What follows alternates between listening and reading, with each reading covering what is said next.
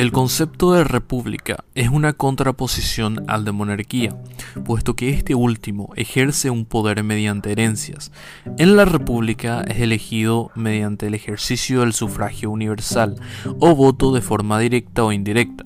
El jefe de Estado puede ser una persona o conjunto de estas. Es importante destacar que esta concepción ha cambiado con el venir del tiempo. Desde la antigua Roma, que era entendida como una organización que excluía a los reyes, puesto que etimológicamente, hablando de república, significa cosa pública, algo del pueblo o luego del Cícero se volca la contraposición de los gobiernos injustos, pues era la única forma que una comunidad afianzaba su justicia. Esto cambió luego de la Edad Media, donde las repúblicas eran meramente cristianas, teniendo dos poderes, la Iglesia y el Imperio.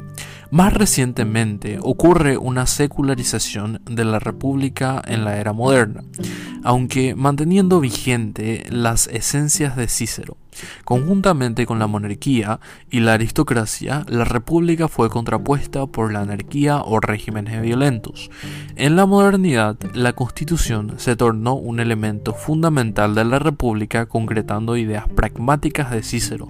Aún en la Edad Moderna, con Maquiavelo y luego Montesquieu, es establecido las formas de gobierno conocidas como monarquía, república, aristocrática y democrática y despotismo.